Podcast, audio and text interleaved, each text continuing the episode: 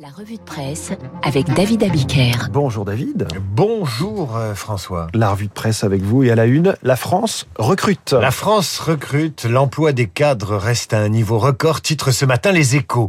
L'association pour l'emploi des cadres anticipe 280 000 recrutements en CDI ou CDD de plus d'un an en 2022. C'est autant qu'en 2019, mais 10 000 de moins que prévu avant le déclenchement de la guerre en Ukraine. Le Figaro Économie est moins optimiste que les échos. Par du fait de la crise ukrainienne, les employeurs ont déjà révisé à la baisse leurs prévisions de recrutement pour l'ensemble de l'année qui vient. Alors la bonne nouvelle, c'est que l'emploi des cadres a retrouvé son niveau d'avant la crise du Covid. La mauvaise, c'est que les seniors vont continuer à avoir du mal à trouver. Selon un expert, ils ne sont ni un plan A ni un plan B pour les entreprises. Conclusion, si le marché des cadres atteint le plein emploi avec un taux de chômage très bas, 4,1%, c'est au détriment, un peu comme d'habitude, des jeunes et des moins jeunes, des vieux, si j'ose dire. Mais que dire? Que dire du marché de l'emploi politique? Il suffit d'ouvrir les pages des journaux pour savoir se voir, pour s'apercevoir qu'ici, on veut garder son job de ministre et que là, il faut absolument trouver ou retrouver une place de député. Alors, on commence par les ministres. Inquiets, c'est en page 4 du Parisien aujourd'hui en France. Se tiendra aujourd'hui, non pas un salon de l'emploi, mais le dernier conseil des ministres de la mandature, explique le Parisien aujourd'hui en France, suivi d'un petit buffet. C'est le dernier repas des condamnés, maugré un ministre lucide sur ses chances de rempiler. Ça va être étrange de se retrouver à trinquer alors que la majeure partie d'entre nous ne sera plus là la semaine prochaine, observe-t-il. Ambiance. Un conseiller de l'Élysée est encore plus clair. Il y a potentiellement des gens au chômage dans six jours. Et l'expert en chaise musicale dresse la liste de ceux qui sont sûrs de retrouver un portefeuille et des autres. Alors il y a les Serins, Attal, le Cornu, de Normandie, Darmanin, de Montchalin. Ensuite, il y a ceux qui veulent plus gros plus de responsabilités. Véran, Olivia Grégoire ou Clément Beaune. Et puis il y a ceux qui sont, dit-il, cramés. Roselyne Bachelot, Marlène Schiappa ou Jean-Michel Blanquer. Bachelot, ancienne vedette du sarkozysme, a déçu, poursuit euh, le conseiller qui garde évidemment l'anonymat. Oh. Blanquer a gagné le surnom de Jean-Michel à peu près après les cafouillages sur les protocoles sanitaires à l'école. Et Marlène Schiappa se voit reprocher par l'Élysée de s'être un peu trop poussé du col. Dans les échos, page 5, un papier dresse la liste des ministres en quête d'un point de chute, autrement dit d'une circonscription. Commentaire de couloir, petite phrase cruelle, voilà qui dit néanmoins une ambiance et qui prouve que le marché de l'emploi politique obéit à des règles confuses, opaques et cruelles souvent. Pour les partis, il s'agit surtout de, de gagner des sièges de députés. Et les financements qui vont avec. Ouvrez les journaux, toutes les pages politiques ne portent que sur ces négociations tendues entre partis dominants et partis dominés. Il faut sauver des sièges, garder sa place. Prenez l'opinion. Les négociations en vue du scrutin de juin s'annoncent particulièrement dures entre Emmanuel Macron et Édouard Philippe, dont l'entourage s'est dit surpris de l'absence de discussion entre partenaires de la majorité. Objectif de l'ex-premier ministre, un groupe parlementaire et des moyens pour une éventuelle candidature en 2027.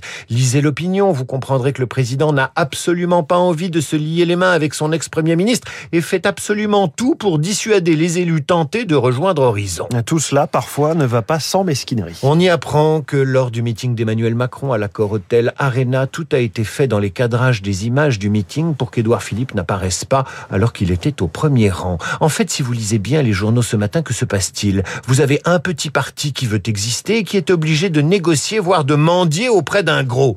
Le PS est devenu un parti soumis aux insoumis. C'est le titre de la chronique de Cécile Cornudet dans Les Échos. Lisez son édito qui vous explique comment les socialistes vont devoir renoncer à leurs valeurs pour obtenir la possibilité de faire élire des députés, à moins que François Hollande, qui doit s'exprimer aujourd'hui, ne s'en mêle. Voyez également la situation de reconquête, le parti d'Éric Zemmour. Si Marine Le Pen n'y met pas du sien, explique le Parisien aujourd'hui en France, aucune chance pour le polémiste de faire élire des députés. Que restera-t-il de l'aventure Zemmour, écrit David Doucan dans le Parisien? 7% à l'élection présidentielle, et puis c'est tout. Les Verts, c'est pareil, contraints de s'allier avec les Insoumis, avec dans le Parisien cette interview surréaliste de Sandrine Rousseau, la dame qui a perdu la primaire verte cet hiver. Sandrine Rousseau, surnommée Sardine Ruisseau, sur les réseaux sociaux, inquiète qu'au sortir du premier round de négociation entre son parti et celui de Mélenchon, son nom n'apparaisse pas parmi les candidats investis pour les législatives. J'ouvre les guillemets. Si j'avais été soutenu par mon parti, mon nom n'aurait pas disparu de la liste. Au départ, j'ai cru à un J'ai réagi pour que cette erreur de frappe soit corrigée. Il en faut de l'abnégation pour tenter de se recaser.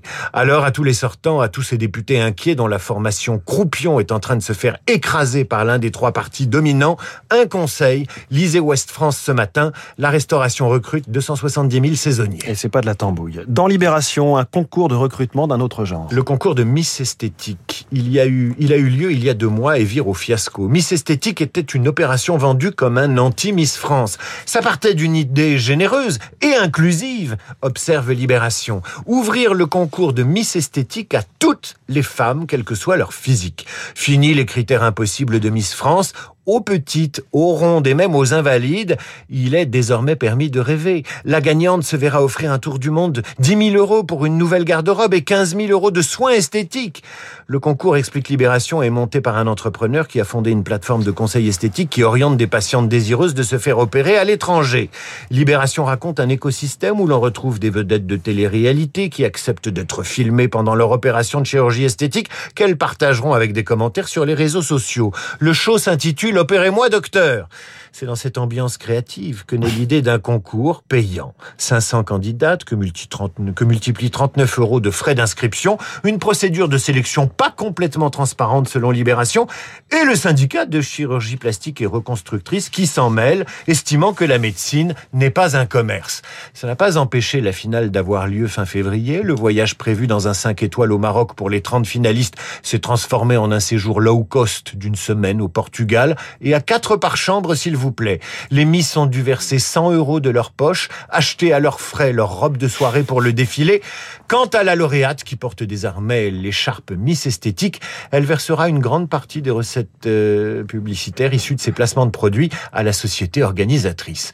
En comparaison du chemin de croix des candidates à la couronne de Miss Esthétique, devenir député socialiste au printemps s'apparente à une promenade de santé. Mister Revue de presse et l'esthétique de la formule, c'est David Abiker tous les matins à 8h30 sur Radio Classique, il est 8h38. Et le journaliste et écrivain François-Olivier Gisbert est notre esprit libre du jour, déjà dans le studio de Radio Classique avec Guillaume Durand. Bonjour, Guillaume.